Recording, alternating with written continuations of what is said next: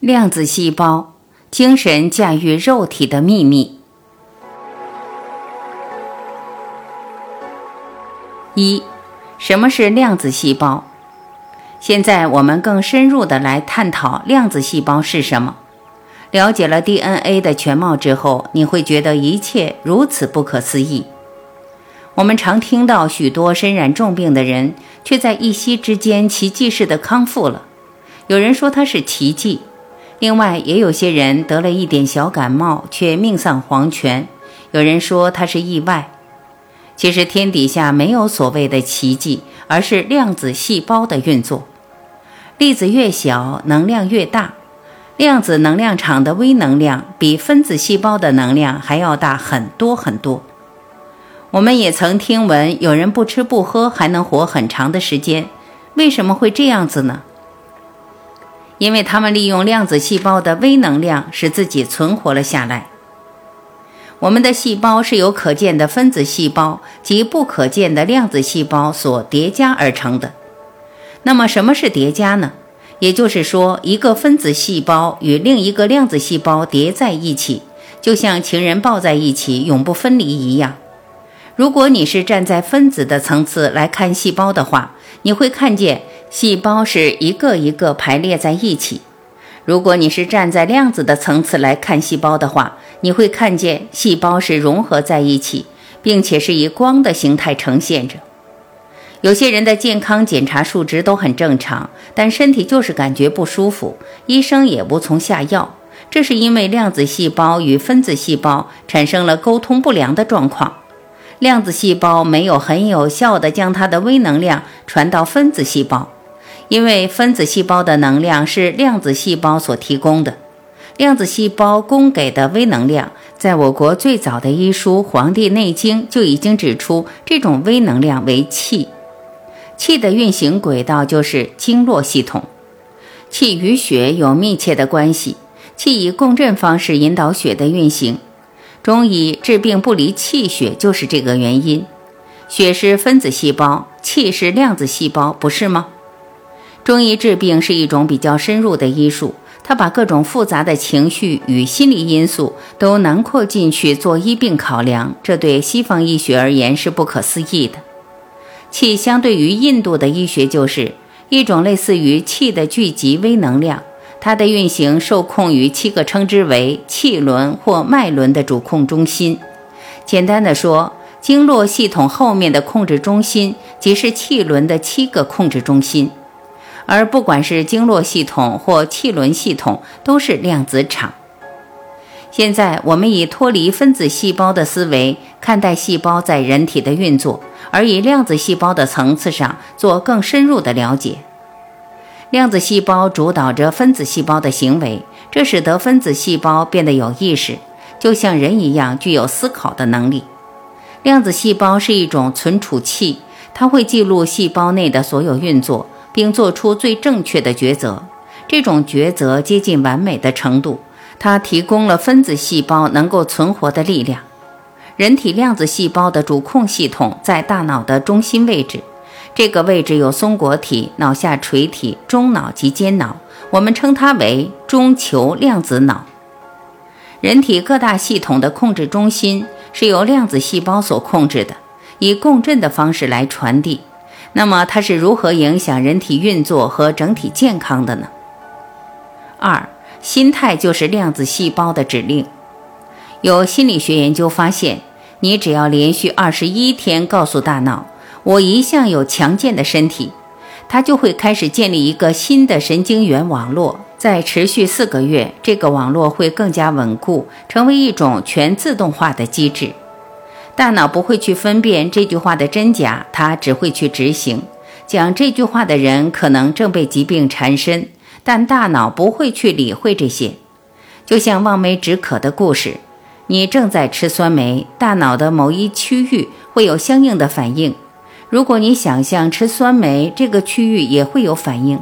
所以你是不是真的有在吃酸梅并不重要，对大脑而言都是一样的，这没有什么不同。所以真不真实并不重要，重要的是你如何下指令。这也就是为什么正面思维是那么的重要了。癌症的可怕在于你相信它是可怕的。恐惧是人类最大的敌人，而死亡是所有人类恐惧中最为强烈的。人会怕死是正常的反应，适度的害怕没有什么不好，它会启动人体的自然防卫机制，会保护你免于受到伤害。然而，过度的恐惧会使身体细胞过度氧化，营养素大量的流失，免疫系统的细胞也会呈现饥饿的状态。而处在饥饿中的战士如何打仗呢？所以，克服对疾病的恐惧是很重要的，而爱是战胜恐惧最大的利器。这也是当一个人罹患重病时，在量子细胞层面上应抱有的心态。三。量子细胞的材质是喜悦，量子细胞是由喜悦所建构而成的。当一个人不快乐时，量子细胞是可以感受到的。一般人认为细胞是没有感觉的，这么说是完全不了解细胞的特性。其实每一种生命都是活的，都是有感觉的。你说快乐的细胞活得久，还是悲伤的细胞活得久？快乐的人比较健康，还是悲伤的人比较健康？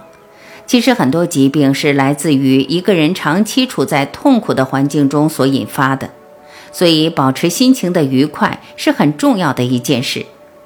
一成不变的生活方式会造成能量的阻塞，每天吃同样的东西，做同样的事，走同样的路，久而久之，人就会生病了。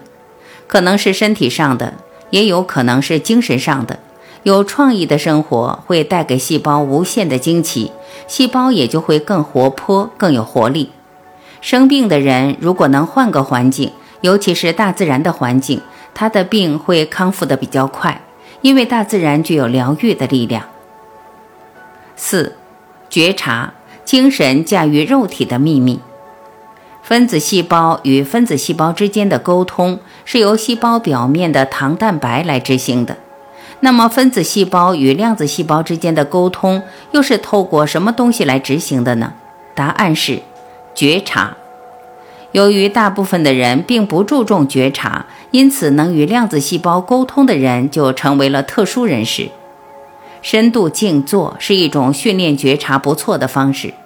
现在你知道为什么有些人可以不吃不喝还能正常的活着了吧？觉察与灵性有关。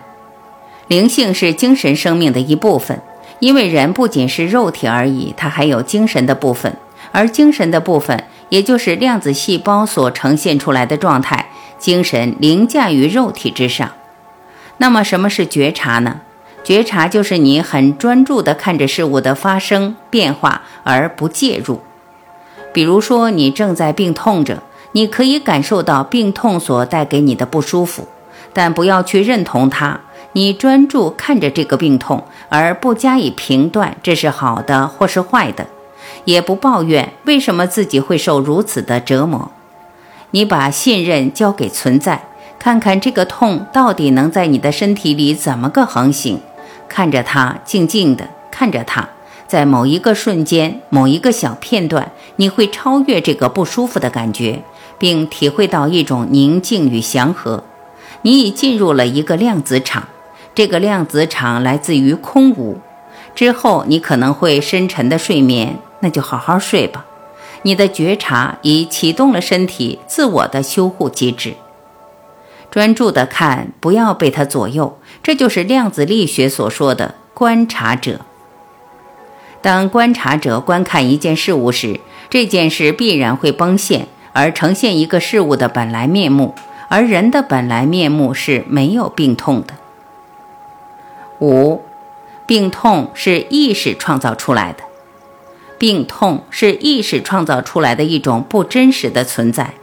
当你信以为真的在情绪上对抗时，你的病痛便会加剧，而这个物质世界以及你的物质身体就更加让你感觉痛苦了。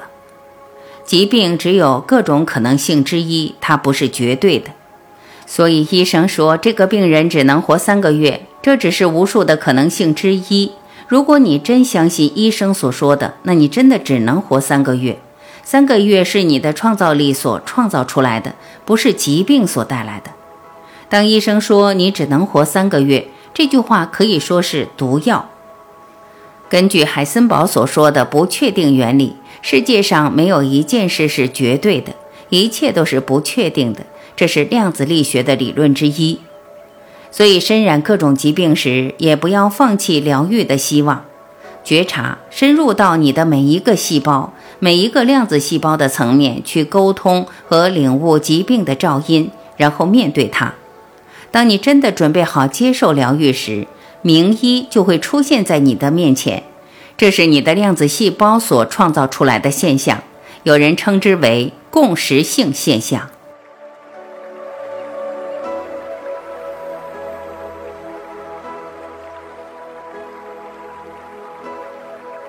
感谢聆听，我是晚琪，再会。